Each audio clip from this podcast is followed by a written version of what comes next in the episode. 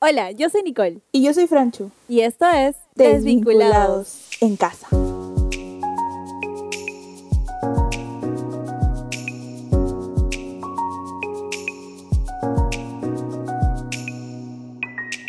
Hola Nicole, ¿cómo estás? Hola Franchu, muy bien. ¿Qué tal tú? ¿Cómo ha estado tu semana? Bien, bien cansada, pero bien. En parciales. ¿Qué tal los parciales? Eh, a veces quiero llorar, pero bien. Ayer dormí todo el día, entonces ya estoy ready. Sí, sí, sí. Sí, supe, ya, ya recargaste las baterías. Ajá. Yes. Esa es. ¿Qué tal tu semana, amiga? Bien, igual que las, a- las otras 58 o 60 semanas pasadas. Pero, no, 60 no, ¿qué hablo? Son No, como, estás- ¿cuántos sí, son? 8, como- ocho, ocho semanas, ¿no? Ocho, nueve, sí. Por ahí. Nueve por ahí. semanas. Ok. Perdónenme, chicos, quise decir días. Bueno. Este. Viendo un recap de la semana pasada, tuvimos una invitada súper especial y fue Holly.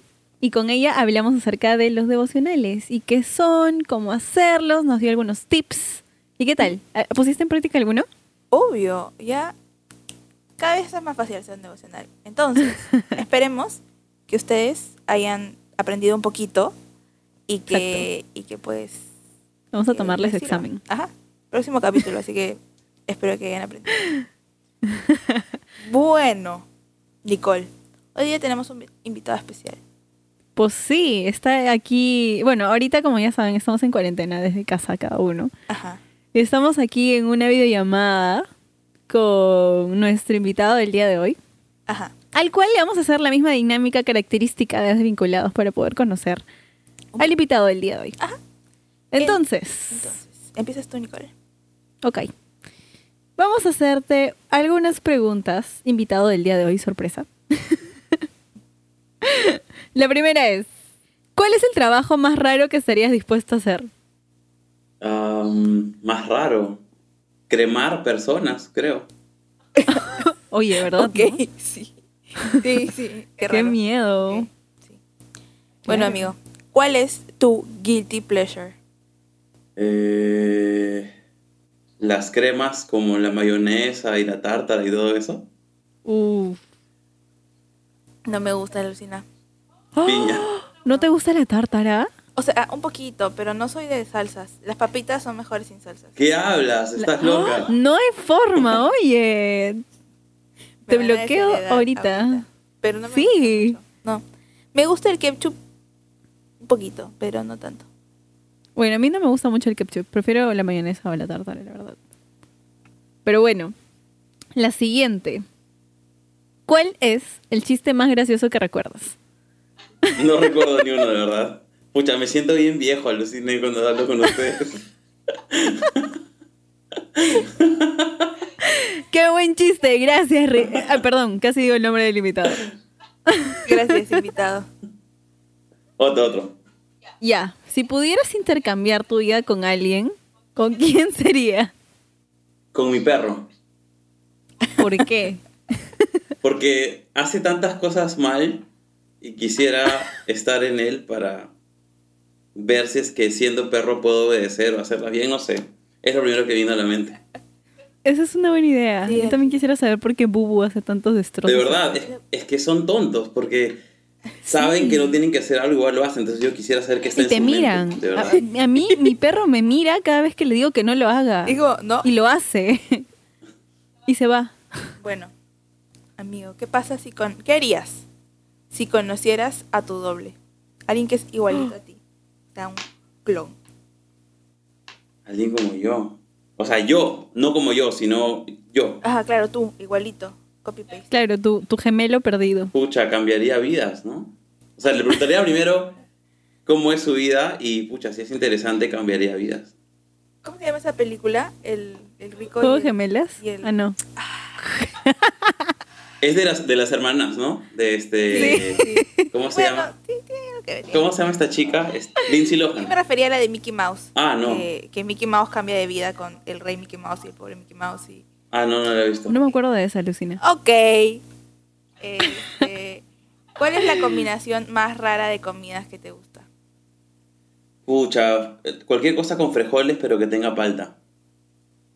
Uy, la palta es buenaza. Yo le voy.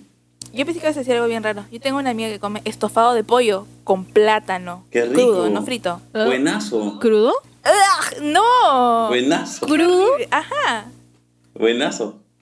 No. No. Uno fritito, aunque sea el Sí. dulce o el salado, pero. De hecho, mi abuela, habla? mi abuela siempre come así, o le pone plátano, o le pone camote, o choclo, o cancha. Siempre es esos cuatro. Hoy día mi papá me dijo que quería comer tallarines con frejol. Y yo dije, ¿qué? Como un combinado. Sí, pero es que no sé. A ver, si te tocara ser youtuber, ¿de qué sería tu canal? De comida, probablemente. Y bueno, amigos, la última y probablemente la más difícil. No. Define tu vida en una canción. Ah, su. Eh... ¿Por qué esas preguntas son tan difíciles, chicas? No sé. Este. I'm bored in a house, bored in a house, bored. I'm bored in a house, bored in a house, bored. Espera, estoy pensando. eh, hay una canción de, Dre- de Drexler que justo ahora estaba pensando eso en la mañana. Es la que le, le dedica a Sabina. ¿No lo han escuchado? ¿Qué? ¿Cuál? A ver, espérense, déjenme buscarla. Mucha sec. Pongamos que hablo de Martínez, se llama. Pongamos algo de Martín. Pongamos que hablo de Martínez. Ahí ya. ¿Y por qué? Porque eh, en esa canción le agradece por, por cómo él era antes y por las ideas que él le dio. Él se dedicó a la música y se mudó a, a Madrid y la recontrarrompió en la música y, y me gusta cómo le agradece esa gratitud, este, esa creatividad para ser grato, me gusta bastante. Entonces, este, yo creo que una de las cosas que más me gustan es reconocer cuando las personas hacen algo por alguien, sobre todo cuando, cuando te hacen palanca, ¿no? Cuando ven que tú tienes un talento o que tienes algo para dar y te impulsan y al final se logra y tú te acuerdas de ellos, ¿no? Esa, esa cosa a mí me encanta, de verdad. Entonces he tenido como que mentores que me han empujado y, y justo ahora esa es una de las cosas que más me gusta hacer, que es buscar personas e impulsarlas para crecer, como lo hicieron conmigo, ¿no? Creo que esa canción. Qué chévere. Qué chévere, amigo. De verdad. Y bueno, ya podemos. Ya Por podemos. fin respondí bien, por fin respondí algo. Se terminó el momento de las preguntas torturosas. Perdónanos, de verdad. Eh, nosotros lo disfrutamos mucho. Pero bueno, ahora sí podemos eh, decir quién es nuestro invitado del día especial. Así que por favor, Nicole, un redoble de tambores.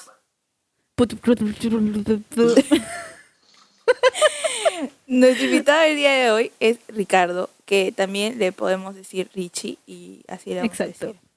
Y yo quiero contarles algo de cuando conocí a Ricardo porque es muy gracioso. ¿O no? La primera vez que Ricardo me escribió por WhatsApp, me dijo lo siguiente. Ya, para esto. Ricardo toca la batería en nuestra iglesia y es esposo Sí. de Inés, que yo ya conocí en ese momento. Y Ricardo se presentó de la siguiente manera. Hola, soy Ricardo, papá de Matías. Es que, es que, chicas, en la iglesia la gente a mí no me conoce por Ricardo. A mí me dicen, ah, ahí viene el papá de Matías o ahí viene la mamá de Matías. No saben cómo nos llamamos. fama. Pero tocas la batería también. El baterista siempre está al fondo. Nicole, de hecho, nunca me saca en la foto. Tengo que pedirle que me tome foto. Pero bueno, eh, Ricardo, Bueno, papá de en Matías. eso creo que Gabo va a estar muy de acuerdo. Sí. Sí, yo creo. No, y es la verdad, es la verdad. La otra vez me maté, ¿te acuerdas que me pediste fotos? Sí. Me maté buscando. Me maté buscando. Sí, sí, sí, yo sé. Perdona. Qué güey, feo, por favor. para que veas. Abro, abro un paréntesis para pedir perdón al Señor y a ti y a Gabo. si es que lo está escuchando. Bueno, entonces, eh, yes. Ricardo es alguien súper cool, la verdad. Es bien chévere. Entonces, este, queremos que nos hable de algo también que es bien chévere y que de hecho ahorita con la cuarentena y con todo lo que está pasando, este, de repente puede servirle a alguien un montón, ¿no? Sí, claro que sí.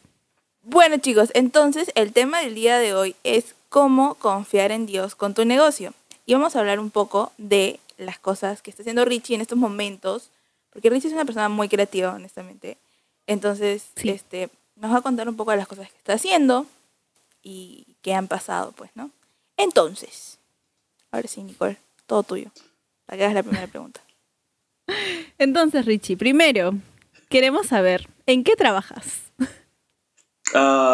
Ya, primero, antes de decir en qué trabajo, yo estudié Ciencias de la Comunicación Jazz. Ok. Jazz. este, en Trujillo. Cool. Vine a Lima ¡Wow! a los 22 años, ahora tengo 31 ya. ¡Wow! ¿Cuánto tiempo? De hecho, Casi de hecho, década. de hecho, yo debo decir que en la universidad fui bien, un alumno bien, ah, como pasaba siempre a las justas. Mediocre. Sí, sí, en realidad sí, es la verdad. Yo- Este, no, en realidad en la universidad nunca, nunca supe bien de qué se trataba la carrera. Yo solamente iba, cumplía y quería terminar rápido para irme a la playa o para tocar eh, música. Ajá. Entonces yo terminé la carrera porque era lo más alejado de administración, matemáticas y lo más relacionado a música. Entonces, de la nada, Dios empezó a abrir puertas. Eh, porque yo digo, ¿Por qué digo que fue Dios? Porque yo no busqué nunca nada. Yo terminé la universidad y una profesora, recuerdo que... ¿Puedo hablar de esto, no? ¿O quieren que hable directo del, Está bien, perfecto. No, sí, ya. claro. En la Dale. universidad tuve una profesora que de hecho me ha ayudado un montón hasta hace poco. Y ella en clase, en último ciclo, dijo, ¿quién quiere trabajar en mi empresa? Entonces todos imaginaban, ella venía del comercio. Entonces todos imaginaban, wow, Wow. debe ser para algo así. Y, y todos levantamos los brazos. Y ella, ya, es para ser mozos en mi restaurante en Huanchaco, en Trujillo. Entonces, todos bajaron los brazos y yo al último era el único que tenía mi brazo levantado porque era Huanchaco, playa. Entonces, fui mesero, después fui cajero y después fui cocinero en un chifa. ¡Wow! Y después entré Uh, a marketing al, al, al restaurante que estaba en la ciudad. Y después, un día, mientras servía, en ese entonces ten- habíamos hecho un grupo de tablistas para Cristo en Huanchaco. Y llegó un señor que se llamaba El Muelas, Roberto Mesa, que ha sido campeón nacional de tabla y todo. Y me ofreció trabajo en Lima. De la noche a la mañana, sí, llegó, se presentó, Ricardo, ¿qué haces? Me preguntó y me dijo, oye, yo tengo una empresa de una web de surf y este, ¿tú sabes algo de redes sociales? Yo le dije, sí, en realidad no sabía nada. Este, entonces me dijo, ya, vente a Lima. La típica. Entonces me vine a Lima y la, este, la profesora también me dio trabajo en Lima. Entonces, de la nada, de la noche a la mañana tenía dos trabajos en Lima. Me mudé ¡Wow! y, este, y empecé, y bueno, en lo que más me he desarrollado hasta ahora es en todo lo que es publicidad y publicidad digital. Eso. Entonces, eh, me he dedicado a eso en los últimos años, pero ahora a raíz de la, del coronavirus todo cambió, felizmente. Entonces, sí. Más o menos, eh, esa es mi mayor expertise, es la publicidad digital. Ujú. Ujú. Sí. Chido. Bueno, Mix, yo, yo sé un poco de, de tu historia con tus negocios que tienes ahora, pero igual nos puedes contar sobre lo que estás haciendo ahorita en estos momentos en redes sociales y fuera de redes sociales. Ya, ya, entonces, lo que pasa es que eh, yo nunca podía definir a qué me dedicaba porque siempre hacía de todo. O sea, no sé, hacía fotos, redactaba, hacía publicidad, armaba campañas, hacía video, este, editaba, ayudaba con influenciadores, armaba campos, un montón de cosas. Entonces nunca podía definirme. Y estando en la, en la, en la publicidad, también me metí, tenía un trabajo en una consultora de temas de recursos humanos y comunicación interna. Y, y la- lo curioso es que en los últimos años, este fue mi, mi principal trabajo. Y llegó la cuarentena, hubieron unos, unos problemillas por ahí y de repente me quedé sin trabajo. E- Ese era el trabajo que sustentaba mi casa. Tengo a Matías, que es mi hijo de, de un año y, y medio cuando, cuando salí de ese trabajo. Entonces me quedé en la nube. De hecho tenía otras cosas, pero mm, este trabajo que perdí era el, el más crítico, ¿no? O sea, de la noche a la mañana perder algo que te ayudaba a pagar, no sé, tu carro y tu casa, tus cuentas. Son gastos como que fijos que tienes al mes. De repente la fuente que te daba ese dinero dejó de existir. Entonces, en ese momento, fueron como dos días de angustia hasta que, no sé, bueno, no lo pueden ver obviamente, tengo un cuartito en mi casa, o sea, nos mudamos acá hace un- unos meses, Y esta casa tiene un cuartito que es como un sótano. Y es mi- un cuarto como una oficina donde yo trabajo. Y es mi, mi lugar especial donde vengo y me encierro en las madrugadas a hacer mi devocional o orar. Entonces pasaron dos días como de luto porque había perdido a mi principal cliente. Y, y el segundo día le dije, Señor, es tiempo de empezar a desarrollar las cosas que he ido aplazando por procrastinar. Este. Y de hecho, ¿saben qué? Ese es uno de los grandes peligros de tener un trabajo fijo. Que ganas bien, te compras las cositas que te gustan, te, te endeudas bien, inteligentemente te endeudas, claro. Este, Ujú. porque hay deuda buena y deuda mala, ¿no? Entonces te endeudas Sí, bien y bueno, puedes pagar y todo, pero el trabajo fijo de la noche a la mañana se pierde. Entonces, cuando tienes un- una chamba fija que te paga bien, tú estás cómodo, tienes capacidad de, de maniobrar, etc. Entonces, no quieres hacer más porque estás bien con tu chamba. Entonces, hace años tenía ideas de cosas que hacer y decía, no, pero ya, ahorita no necesito. La gente me decía, pero no te preocupes porque no necesitas más, eso es avaricia, me decían, ¿no? Entonces, este, bueno, ese es el error de escuchar a la gente, ¿no? Pero, pero por algo fue, llegó esta pandemia y dije después de dos días de sentirme súper mal, Señor, es el momento de desarrollar todas las cosas que tengo en mente. Y empecé. con Inés hemos puesto una, una, no me gusta decir agencia, más que una agencia somos una consultora de comunicaciones. Porque creo que decir que nos dedicamos solamente a publicidad digital es muy limitado.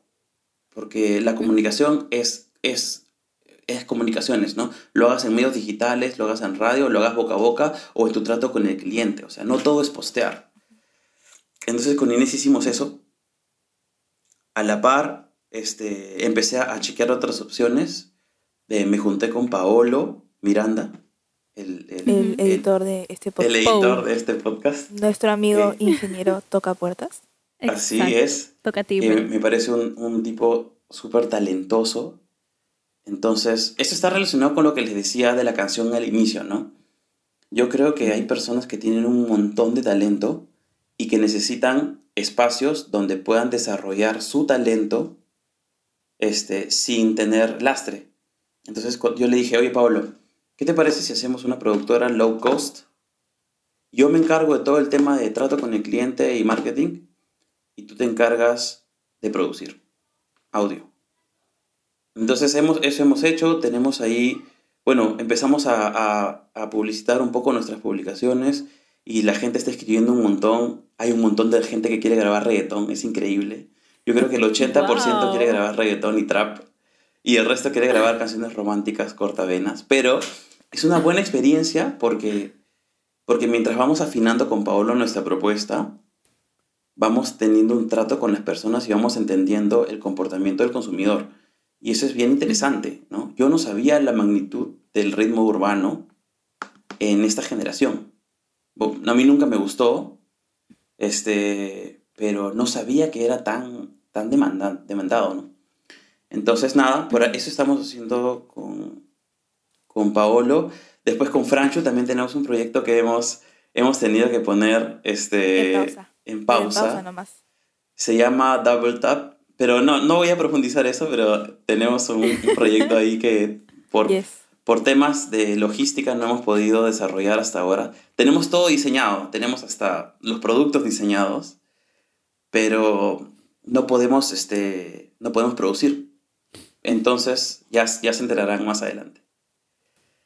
Estén atentos. Este, y, y luego también estoy, eh, bueno, esto es más un proyecto que una, que una, este, que algo que esté generándose ya, pero es como que la propuesta de una tiendita orgánica, de cosas, de comida orgánica y eh, eh, sobre todo eh, cosas como abarrotes o ve- verduras o menestras.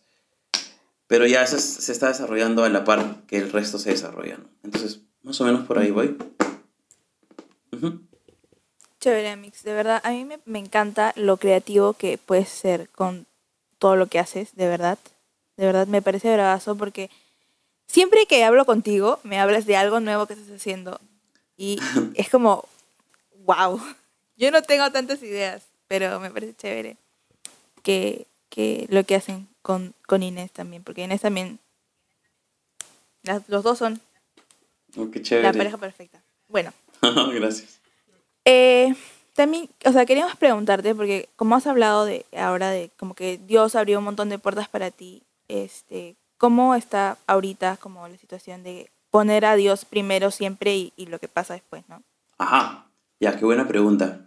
Este, yo creo que mucha gente, este, bueno, no, no quiero decir que esté equivocada, pero eh, hay un error en, en nosotros que yo mismo he vivido cuando pensamos que a Dios hay que buscarlo cuando nos sentimos bien.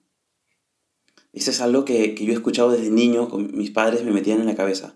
Tú a Dios no buscas por emoción, Tú a Dios no lo buscas cuando te sientes bien y lo dejas de buscar cuando te sientes mal. Tú lo tienes que buscar porque Él es Dios. Entonces yo entendí eso este, en- desde el momento que decidí ser disciplinado en mi vida. Entonces yo creo que poner a Dios primero para mí y ha dado resultado no solamente con temas de provisión de trabajo, sino en mi propia relación con Dios, frutos han habido cuando he decidido que lo primero que hago es Dios. Lo primero. Con sueño, sin sueño, con hambre, sin hambre, con café, sin café, con mucho trabajo o sin trabajo, peleado con Inés o bien con Inés. El Señor siempre es lo primero que hago en las mañanas. Y no, y ojo que no se trata de poner un check en tu agenda y decir, y hasta Dios, check, no lo vuelvo a ver todo el día, sino que es, yo creo que se trata de darle lo mejor. De hecho, Exacto. Justo ahora que estamos estudiando Hebreos con, con Manolo en la iglesia, él habla, todo el, libro ha hablado acerca de cómo Cristo es mejor, ¿no? Entonces creo que como Él es lo mejor, merece justamente lo mejor. Y para mí el mejor tiempo es en la mañana, cuando no hay bulla, cuando no hay dist- distracciones, cuando estás fresco y no tienes muchas otras cosas que te están gritando. Entonces, mi vida es, ha sido súper fructífera desde que yo decidí ser disciplinado con cómo busco a Dios. ¿No? Eso. Dentro de, del tiempo, ¿no? Eh, en el que estamos ahorita, ¿no? En cuarentena. ¿Cómo es que Dios te ha estado hablando a través, ¿no? O sea, como para tu trabajo, ¿no? Ya. Eh, lo que Dios me está hablando bastante últimamente es acerca de la confianza que tenían los hombres de Dios para la provisión de Dios. Porque la provisión de Dios no solamente es dinero. Yo creo que al final, ¿saben qué? Todo está en la visión que tú tienes de las cosas. Creo que si tú solamente trabajas por dinero y por pagar tus cuentas y terminar tu mes sin, sin estar ahorcado, creo que esa es una motivación bien cortoplacista y bien, de, bien terrenal. Pero cuando tú tienes una visión de para qué quieres usar el dinero y qué quieres hacer con el dinero, y no solamente con el dinero, sino con la posición que tienes, creo que las cosas tienen más sentido.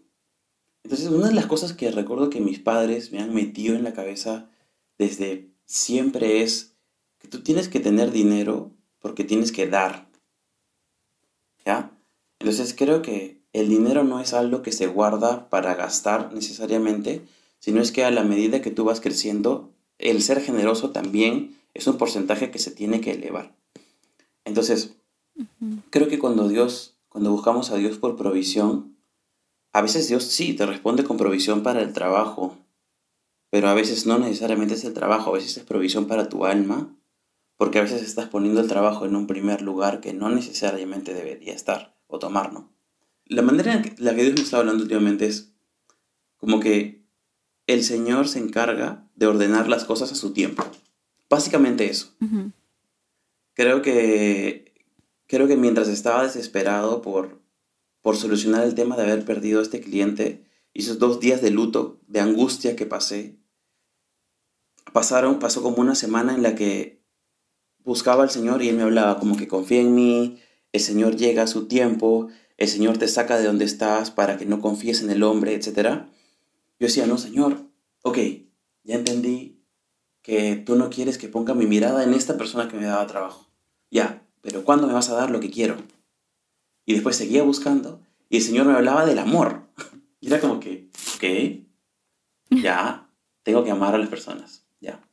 Entonces, la primera persona que tengo más cerca, obviamente, es mi esposa y mi hijo. Entonces, ya, señor, voy a amar a más a Inés y a mi hijo. Ya, pero ¿cuándo me vas a responder con el trabajo?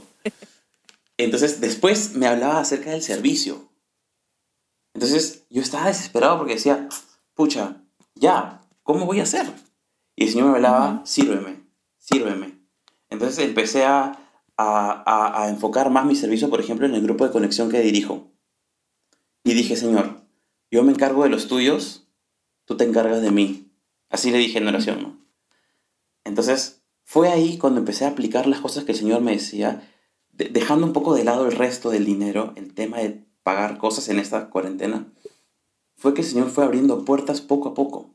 Miren, uno de los clientes que acaba de llegar a nosotros es bien curioso porque es un jefe que tuve en la agencia de publicidad donde conocí a Inés. ¿Ya? Wow. No hablo con él hace unos cinco años, cuatro años, cinco años. De hecho, este, terminé bien mi relación con él, pero bueno, la agencia siguió, yo viajé y hice un montón de otras cosas. Y em, en un momento la agencia Pulpo no estaba como que respondiendo y decíamos, bueno, señor, tú has dicho que confiemos, esperaremos. Y estábamos con Inés, creo que estábamos jugando Play, que ahora, ahora tengo que pelear con ella para que me deje jugar Play. Estábamos jugando y de repente me escribe la esposa de este señor. Y me dice, Ricardo, ¿qué tal? Estoy, estoy atorada en Miami, pero mi esposo me está pidiendo tu número. Yo, qué raro. Y me dice, ¿quiere hablar contigo para un trabajo? Oh, ok. Le di mi número y el día siguiente me llamó y me dijo, te necesito para que hagas esto, esto, esto, esto. Hizo un proyecto muy chévere con una empresa de sistemas. Entonces dije, ok, Señor, entonces tu provisión, o sea, no siempre nos das lo que queremos al principio, sino a veces hay una sucesión de cosas que tú necesitas que arreglemos. ¿no? Como les decía, primero el confiar, después el amor, Claro. después el servicio, y cuando lo hice, llegó todo por añadidura. Entonces, Ujú. eso es lo que a mí me ha pasado en ese tiempo.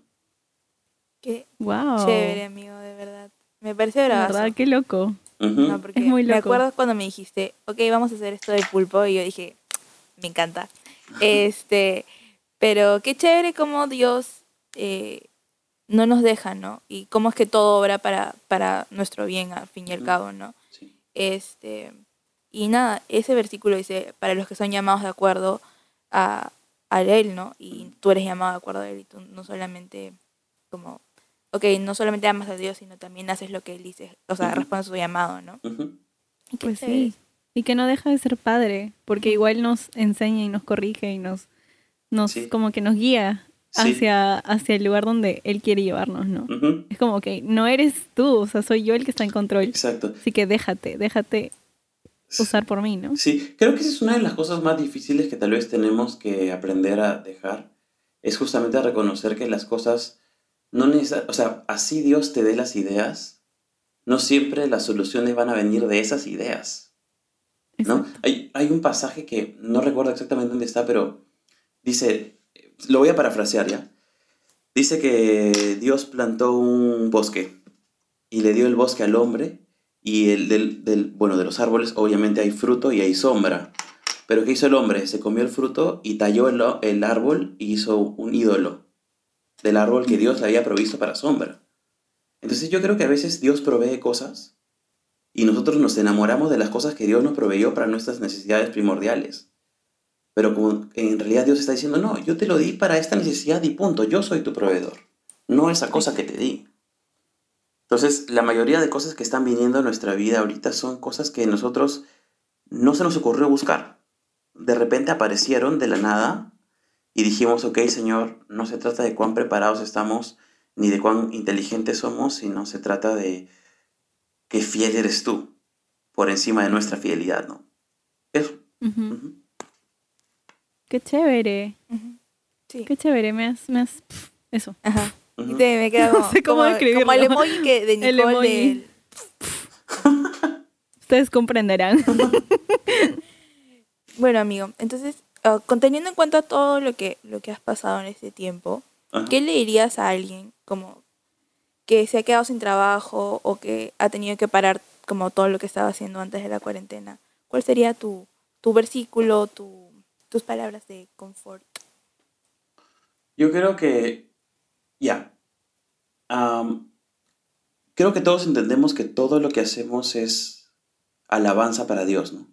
Se supone que si es que tienes un trabajo, lo haces para alabar a Dios. Si tienes dinero, alabas a Dios con tu dinero. Y si no, alabas a Dios con lo que sea que tienes.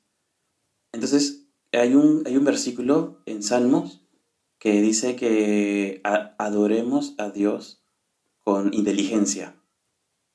Y esa inteligencia no necesariamente es el conocimiento este, eh, que te dan los libros, sino es con astucia. Entonces yo creo que para, para esta etapa lo que tenemos que hacer si es que queremos adorar a Dios con las cosas que hacemos y hacerlo bien, es justamente que tenemos que reinventarnos. O sea, tenemos que estar dispuestos a no solamente anhelar hacer algo, o sea, decir, yo quiero eso, yo quiero ser próspero, o yo quiero proveer para mi hogar. Y no solamente quererlo, sino es tener la suficiente disciplina para dar los primeros pasos, porque los primeros pasos son los que duelen. ¿No? En los primeros pasos es donde escuchas tu propia voz que te dice, no lo vas a lograr, vas a ser un fracasado, vas a ser uno más del montón. De hecho, yo recuerdo muchos siempre, en la universidad yo no tenía, o sea, tenía compañeros, pero todos cuando les preguntaban acerca de mí decían, no, ese es un desastre, no va a hacer nada en su vida. Así hablaban. Entonces, esas palabras, de hecho, cada vez que intento empezar algo nuevo, vienen a mi, a mi mente y me dicen, no lo vas a hacer, vas a ser un fracasado. Pero después digo, no, manjas, mi identidad está en Cristo. Y lo que sí tenemos que hacer es, a la, a la par que le encomendamos al Señor nuestros proyectos, es trabajar. Ujú. mi generación y la de ustedes, que es como que más joven todavía, estamos cada vez más acostumbrados a pensar que las cosas son fáciles. ¿Por qué? Porque los medios nos lo venden así. No sé si han Sí. visto este escándalo de los influencers que acaba de salir. Ujú. Cómo, cómo piden Uy. todo gratis, ¿no? Piden carro, piden ropa, piden comida, Sí. viajes, todo gratis. ¿Por qué? Ah, yo te- ¿qué, qué me das? Ya, yo te doy menciones en, en mis historias de Instagram y te va a dar seguidores. Claro, es como que no hago nada y tengo todo lo de una persona que trabaja un montón. Entonces tenemos que simplemente desaprender o borrar de nuestra mente que las cosas van a ser fáciles. Porque ¿saben qué? Nada fácil dura. Ganar dinero fácil este, no es... O sea, cuando ganas dinero fácil nunca puedes construir algo, siempre se desmorona, porque no tiene fundamento. Y para que, justamente para esta etapa, y me imagino que hay gente que quiere hacer cosas nuevas y salir de, no sé, de su zona de confort, tienen que reconocer que se tienen que sacar la mugre. Y tienen que desvelarse y tienen que preguntar y tienen que hacer las cosas mal para después hacerlas bien. Pero la cosa es que yo creo que de esta etapa van a salir victoriosos los que estén, dispu- estén dispuestos a caerse, a levantarse y a seguir, así se sientan bien o no. O en otras palabras, la gente disciplinada. La gente que tenga un horario, que tenga metas, que tenga objetivos y que los cumpla, ¿no? Entonces, eso es lo que yo diría. De hecho, eso es lo que le digo a, a- a- a las personas cuando hablo con ellas. Conseguir un trabajo ahorita está un poco complicado, Sí, claro. ¿no? Eso. Chévere. Chévere, amigo, gracias, de verdad. Por ahí también nos, o sea, para que sepan, hemos pedido como algunas preguntas para nuestro invitado especial. Y una de ellas fue como alguien que se pregunta, ¿no? Y está bien también tener días de descanso y contemplación dentro de esta pandemia, de esta cuarentena. Claro que O sí. sea, está bien que tengamos que trabajar, ¿no? Pero está bien decir, ¿saben qué? Quiero hoy día descansar, quiero hoy día vagar. Sí, o sea, yo creo que el- la mente trabaja mejor y se distrae más. O sea, a ver, creo que cuando tú estás haciendo una sola cosa todo el día, no eres muy productivo. Es como, se ha demostrado que la gente que trabaja desde casa es más productiva que la gente que está en la oficina 10 horas. ¿Por qué? Porque obviamente si no procrast- procrastinas demasiado, ¿no? Pero, ¿por qué? Porque no sé, le metes punche a media hora de pensar en un concepto. Después, como que puedes salir, te puedes tomar un café, después regresas responsablemente y avanzas. Y después, no sé, almuerzas y después puedes leer algo o puedes consumir más información que te da input para ideas.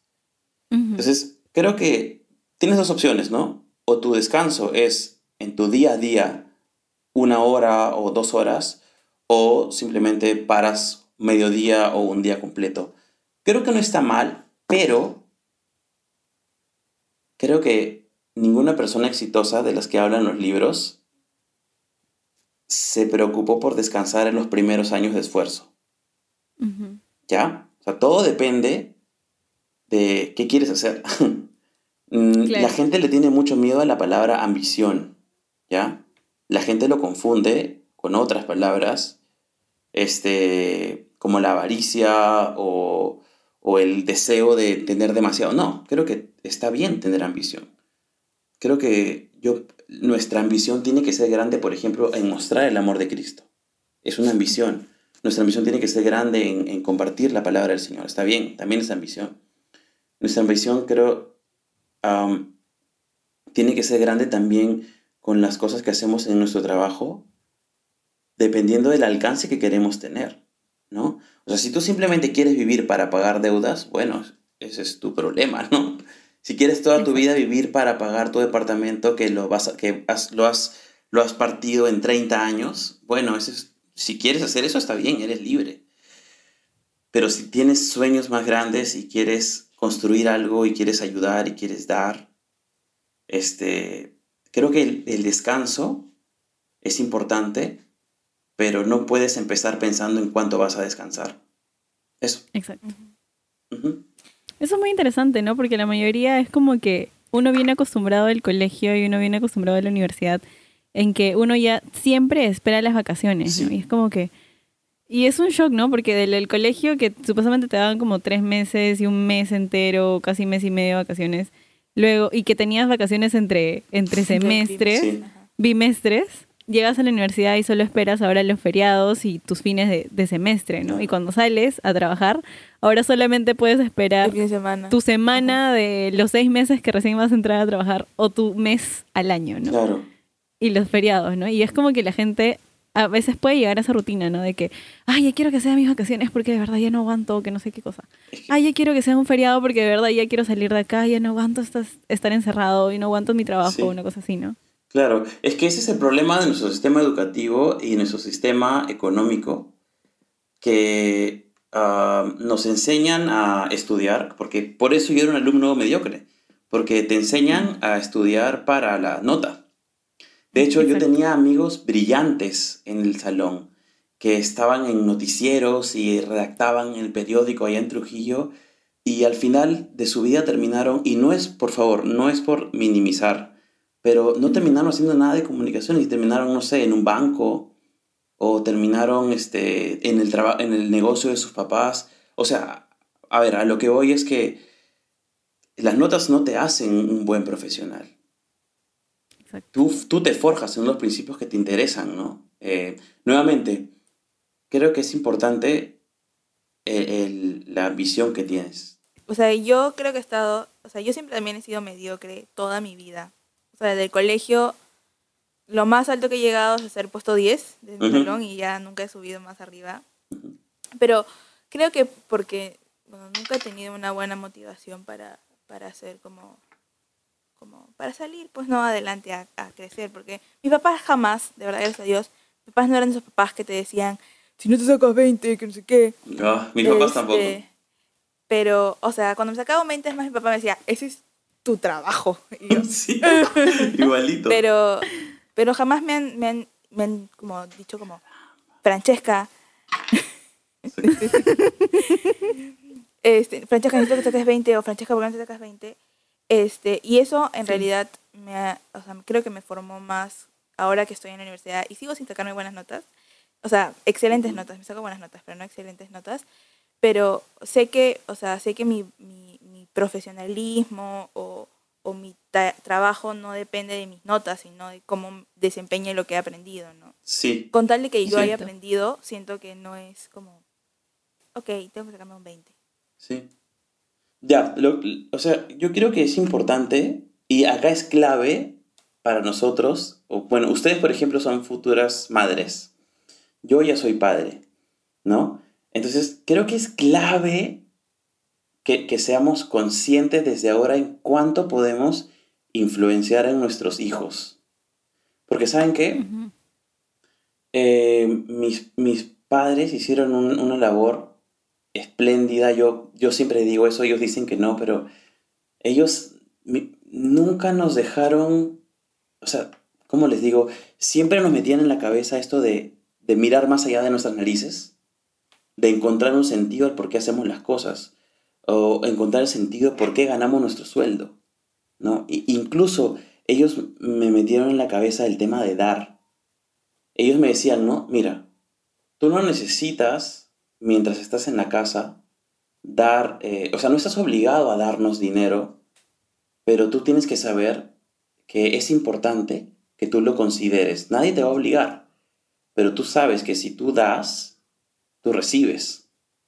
Y si tú estás dispuesto a desprenderte de algo que es tuyo para dar a otros que tal vez necesitan, el Señor te prospera.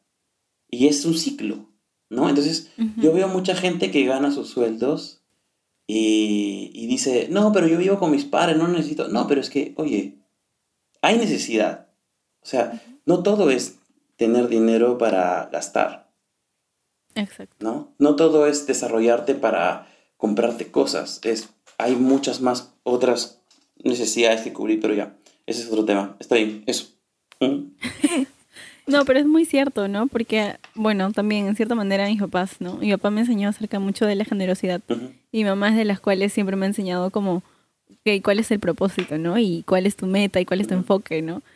Y, y es loco, ¿no? Porque ellos también, o sea, siempre dicen como, ok, o sea, tú tampoco no, no estás obligada a dar en esta casa, pero de todas maneras tú sabes que cómo debes honrar a tus padres, ¿no? O sea, sea desde lavando o arreglando o limpiando también económicamente, Sí. ¿no? Y aunque ellos no me lo exigen, es como que, ok, no. Te nace. O sea, yo siento, exacto, te nace porque cuando ya uno empieza a trabajar empiezas a tener más independencia y eso también te hace, ah, bueno, a mí personalmente me hizo sentir como que roche, yo no le quiero volver a pedir a mis papás. Ajá. Exacto. Sí, exacto, exacto. Y es como al contrario, ¿no? Te nace esa cosa de, de- debería aportar, ¿no? Claro, sí. Sí, es muy cierto. O sea, yo también. O sea, yo trabajo ahorita y gracias a Dios, o sea, gracias a Dios mis papás no me piden tampoco que dé plata. Es más, mi mamá siempre dice, no, Francesca, no, no, yo no necesito. Porque, o sea, creo que... ¿Cómo? ¿Cómo lo dice? ¿Cómo lo dice? No, no. Sí, yo le digo, mamá, pero yo puedo pagar esto. Mi mamá dice, no, no, no, no, no necesitamos plata. Y yo, mamá, pero yo puedo. Por favor, Este- deberían ver la cara de Francho a la hora de invitar a Karim. Pero mm, a veces también como que es, es como, ok, ya, no voy a decir nada y voy a, no sé, comprarles algo a todos para que... Porque siento que, o sea, tampoco quiero sentirme como una hija, ¿cómo se llama? Este, una hija parásito. Entonces, este, Parásito. es que, o sea, Hay mucho quiero- de eso, sí. Ajá, Sí, hay demasiado. pero, pero bueno, sí. Y saben que ese es un gran testimonio. O sea, el mundo ve eso y dice, aguanta, ¿por qué, por qué eres así? Man, ya, ¿por qué, por qué das? Eh, Si te supone que tienes cosas que gastar, no sé, ropa, salir, viajar, bueno, sí, pero Dios me provee para todo al final y tengo también para dar. Y al final Dios me da más. Entonces creo que ese es un lindo, creo que ese es un lindo testimonio, ¿no? También. O sea, a veces pensamos que solamente se habla de Cristo por la boca, pero creo que justamente estos actos de desprendimiento dicen mucho más de ti. Y eso es un lindo testimonio, porque esos valores se están perdiendo, ¿no? Ya casi no se ven esas Sí. cosas. Pero bueno, justo para tocar ese tema, ¿no?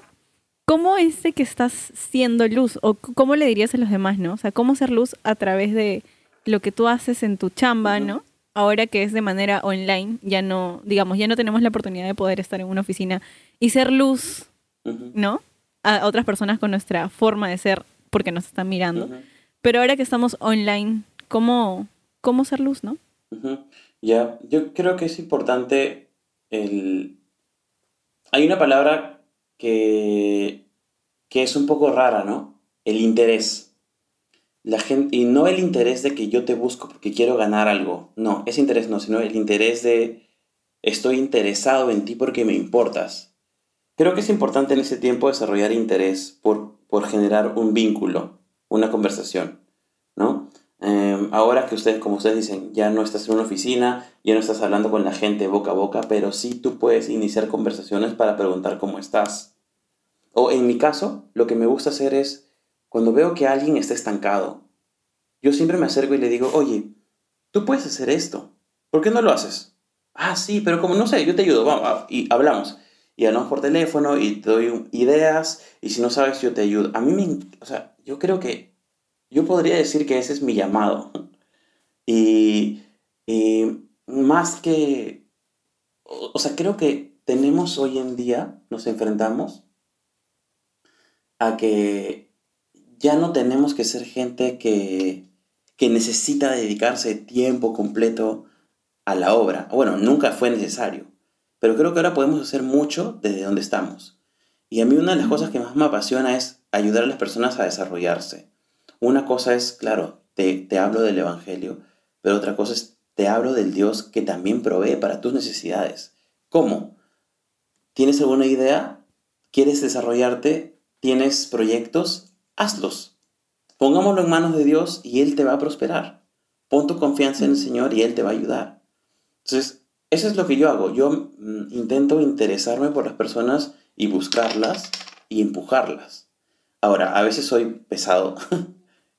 este, a veces soy pesado porque estoy como que, oye, ¿ya? ¿Cuándo lo vas a hacer? Oye, pero estás perdiendo tiempo. ¿Qué te parece si lo haces esta semana? No, habla ahorita. Pero a, ver, a veces eso es tan necesario, ¿no? Tener a alguien ahí atrás tuyo porque... De verdad, Ya. o sea, yo, lo has- yo sé que lo has hecho conmigo, o sea, lo has hecho Ujú. conmigo con, el- con Double Tap y honestamente es algo que al final y es como, a mí me ayudó un montón como para ser Ujú. como 10 veces mejor de lo que pudiera podido ser antes. Ujú. Sí, yo creo que es, es, para mí, esa es la mejor manera de, de, de compartir. Interesarte en las personas, generar un vínculo, generar una conversación, escuchar y ver de qué manera puedes aportar, ¿no? el, evangelio se predica solo con tu testimonio, pero lo que falta hoy en día en el mundo es gente que realmente está interesada en ti por quién eres, no por lo que tienes, sino por quién eres, ¿no? Entonces, eso. Qué chévere. Y eso es muy cierto, ¿no? Porque mucho- muchas de las personas piensan de que, ah, ok, tengo que, mi llamado es predicar. Ok, entonces tengo que salir a todas las puertas. Pero como ahorita ya no puedo salir, No nada. ah, qué pena. Entonces no puedo, no puedo, lo siento, lo siento. Me encerraron, ¿no? Sí. Pero no es solamente eso, ¿no? O sea, tú puedes predicar a Jesús, ¿no? Con, con tus acciones, sin, ni- sin necesariamente decir, ¿no? Vengo aquí a poder hablarte de Cristo, Sí. ¿no? Sabes que dame, yo te doy esto y dame un poco de tu tiempo, ¿no? Para que me escuches. No, creo que eso no es tan necesario cuando la gente puede ver a través de ti, a través del amor hacia la otra persona o a través del interés, Sí. como dices, ¿no? Y eso es muy chévere. Sí, también, también creo que es importante, o sea, a través del servicio tienes oportunidad de amar más a una de las personas, ¿no? Por ejemplo, uno de los lugares en los que he aprendido más desde el 2019 es en mi grupo de conexión. ¿Ya? Este, y acá le gusta Cherry al grupo de conexión en la casa de Mariana, que se reúne los martes a las siete y media. este, lo, que, lo que me pasó en ese grupo es que es, es como una familia de unas 13, 14 personas que lo curioso es que todos, o sea, hay muchas diferentes edades, ¿ya? Hay menores que yo, de mi edad, mayores y mucho mayores que yo, ¿ya? Entonces, eh, al, principio, al principio para mí fue tan difícil porque no lograba entender bien a las personas, pero en el proceso me han enseñado tanto acerca del amor y del servicio que, que hoy en día yo puedo decir que son mi familia. Y por eso yo he hablado, hablado un montón esa visión de Manolo, ¿no? Hoy en día los grupos de conexión son, son clave. ¿Por qué? Porque es la manera de unirnos a las personas, escuchar sus necesidades, orar, ver de qué manera podemos ayudar. Esa es una manera increíble de compartir de Cristo, ¿no? Para los que no sepan, el grupo de conexión es un grupo en casa en el cual se reúnen, se reúnen personas, Sí, ¿no? Para claro. compartir Claro, acerca sí. de la Ajá. palabra. Solamente que ahora en casa no se puede, entonces Sí. es Exacto, online. o sea, es en casa, Online. cada uno en su casa, Sí, pero por Zoom. Sí, Sí. así es. Pues sí. Qué chévere. Eh, pero, este, qué chévere amigo, de verdad, eh, lo que nos has dicho. Me ha dejado a mí como, de verdad, de verdad, así como pensando. A mí también, estoy ahorita a punto de terminar el podcast y irme a mi cama a filosofar, ¿no? Ah, sí. Un ratito y luego ponerme a, a trabajar, a laburar de nuevo. Está con la tesis. sí, Este, sí, de verdad que sí. Ajá. Y de verdad, muchas gracias, amigo. De verdad, a mí me ha servido un montón. Por dos, Entonces, esperamos y sabemos que les va a servir a ustedes que nos están escuchando. esa Y es. eso creo que ha sido todo. Eso creo que ha sido todo por hoy. Gracias Richie por estar aquí. Sí, gracias, por- amigo. Más bien antes que diga los nombres de, de Eso- los trabajos que tiene. Tienes este espacio para, para promocionarte. hazle cherry por favor y todos por favor denle todo, todo, follow. Ya, ahorita quiero hablar de dos, que es, el primero es Pulpo, transformación digital. Estamos igual en todas las redes, eso es obvio. Este, si alguien tiene alguna consulta, igual pueden hacer y yo estoy gus- gustoso de escuchar y ver de qué manera puedo ayudar, ¿no? Es una agencia de, de comunicación digital por ahora. Eh, y nuestro enfoque es empresas que están en pequeñas y medianas empresas que están pensando eh, adaptarse a este medio digital, ¿no? De hecho, lo que hemos estado haciendo y nos ha ido bien es asesorías. O sea, por, eh, por un precio yo reviso todo lo que tú has hecho y te digo más o menos qué está bien y qué cosas pueden mejorar y te ayudo a, impulsar estos esfuerzos, ¿no? Entonces, uno es Pulpo y el otro se llama Nube, que es lo que les decía con Paolo, que es una es una eh, productora de audio low cost. Este, todo desde medios digitales. O sea, obviamente no podemos juntarnos para grabar con micrófonos y instrumentos reales. Este, o sea, como en un estudio. Pero todo lo estamos manejando a través de la nube, por eso se llama nube. Entonces, si quieres grabar algo, sea música o publicidad, ahí estamos. ¿Cómo, Y- ¿Cómo te pueden encontrar en redes sociales, amigo? En nube, nube se llama. ¿Nube? Sí. Nada más. Arroba nube slash nube en Facebook. Sí, Instagram, sí. Facebook e Instagram. chido. Sí. Y pronto Double Tap, que ya, Ya. vamos a hacer el anuncio. Esa es. no puedo va a decir ser- todavía. Un cherry más adelante. Sí, así es. Y. Gracias, amigo, de verdad. Todo el mundo, por favor, vaya a seguirlos. Así que tienen la obligación Sí, en este vamos a estar revisando ahí. Ajá. Él nos va a avisar si es que ha tenido más seguidores luego del podcast. Ajá. Pero bueno, No, chicos, esperamos que hayan podido desvincularse un poco del mundo. y vincularse un poquito más con Dios. Nicole, ¿cómo te pueden seguir en redes sociales? Pueden seguirme como arroba Nicole Sinae. Y a ti, Franchu. Como franch.u. Y a nosotros, ¿cómo nos siguen, Nicole? Bueno, si tienen alguna duda o quieren conversar o simplemente tienen alguna pregunta o quieren que oremos por ustedes, pueden escribirnos a arroba des.vinculados Mm. en Instagram. Ya, solo tenemos Instagram por ahora. Por el Eh, momento. eh, que solo nos pueden seguir en Instagram. Exacto. Así que, nada, amigos. Nos vinculamos en la próxima.